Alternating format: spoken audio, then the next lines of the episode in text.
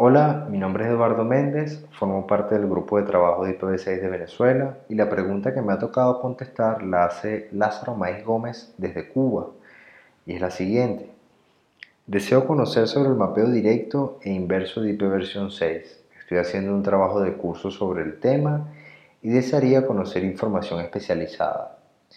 Bueno, Lázaro, como seguramente ya tú sabes, el DNS es una parte importante del funcionamiento de Internet es una inmensa base de datos distribuida que ha sido necesario tocar un poquito o cambiar un poco para hacerla funcionar con el protocolo IPv 6.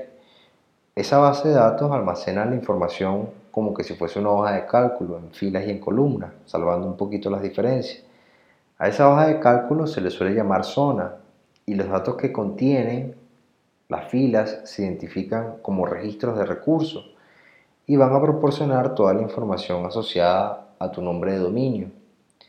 En esta zona, cada registro de recurso se estructura siguiendo algunas reglas o sintaxis que ha sido previamente estandarizada por el Grupo de Trabajo de Ingeniería de Internet o IETF. La buena noticia es que la sintaxis para IPv 6 es la misma de IPv 4, es decir, una columna, la primera columna para el nombre, la segunda columna opcional es el tiempo de vida o TTL, que es el tiempo que esta información va a permanecer en la memoria o en el caché de los proveedores de servicio. La siguiente columna, la tercera, la clase con, con la familia de los protocolos o la familia del protocolo que estás utilizando, siempre y típicamente va a ser Internet. La cuarta columna, y que es muy importante, es el tipo de registro que va a proporcionar la información del tipo de dato que va a contener la última columna, la que vamos a llamar RData, que tiene eh, los datos del registro de recursos, es decir, la información de la dirección IP versión 4 y IP versión 6.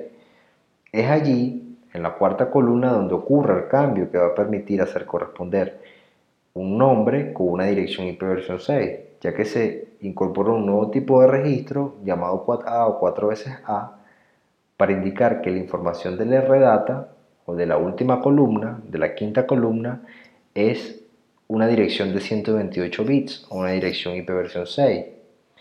Vas a poder conseguir más información acerca de esto, mucho más detallada, en el RFC 3596.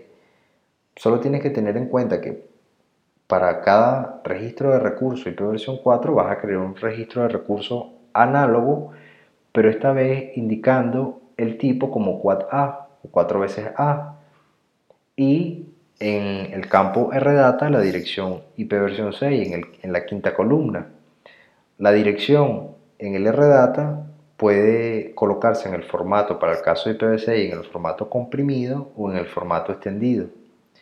Para la resolución inversa, que es obtener un nombre a partir de la dirección IP, eh, se incorporó el dominio IP6 al dominio de nivel superior ARPA. Es decir, lo que antes era en IP versión 4 in-addr.arpa ahora es ip6.arpa. Pero tiene que tener mucho cuidado en la sintaxis de la resolución reversa, hay que prestar un poco más de atención porque en, el primer, en la primera columna, en la columna de nombre, tienes que indicar la dirección IP versión 6 de izquierda a derecha con el bit menos significativo colocado más a la izquierda sin ninguna posibilidad de acortar o omitir ningún cero. Así que a la final vas a tener en el nombre un nombre de 32 dígitos hexadecimales y 32 niveles de subdominio debajo del dominio ip6.arpa. Luego, vendrá, luego viene la columna de TTL, que es opcional, la clase, el tipo, esta vez el tipo va a ser PTR o va a ser un apuntador, y finalmente el nombre de dominio con el que va a hacer corresponder tu dirección IP. Entonces, Lázaro, espero que esta información te haya servido Muchas gracias, un abrazo.